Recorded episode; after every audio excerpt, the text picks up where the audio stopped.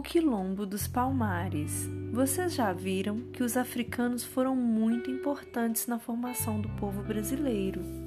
Os africanos começaram a ser trazidos ao Brasil ainda no século XVI, na condição de escravizados.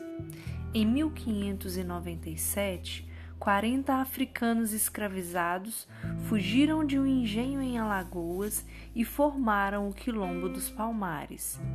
O nome do quilombo se refere à existência de muitas palmeiras na Serra da Barriga, local em que construíram seu refúgio. Palmares teve uma longa existência e foi símbolo da resistência dos africanos.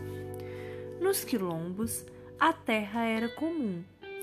Cada pessoa plantava e cultivava uma pequena parte o quilombo expandiu-se tanto que tornou-se um reino.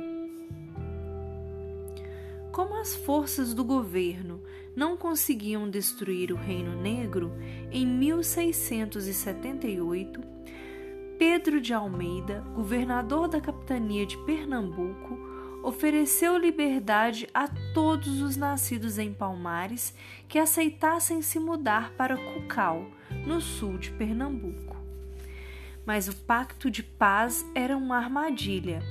Ganga Zumba foi morto e Zumbi assumiu o posto de rei e a luta para defender a conquista de seu povo. Para combatê-lo, o governo envi enviou um bando de soldados comandados pelo bandeirante Domingos Jorge Velho, um mercenário, homem pago para lutar.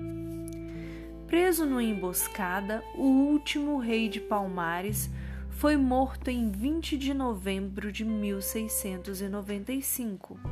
Em sua homenagem, essa data tornou-se o Dia Nacional da Consciência Negra.